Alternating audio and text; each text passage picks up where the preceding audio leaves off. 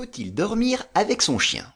Un tiers des Français qui possèdent un animal de compagnie l'autorisent à dormir avec eux dans leur lit. Que doit-on penser de cette pratique d'un point de vue hygiénique? Et que dit la science? Eh bien, selon l'Institut national du sommeil et de la vigilance, dormir avec son chien ou son chat a une grande influence sur le sommeil, des conséquences néfastes.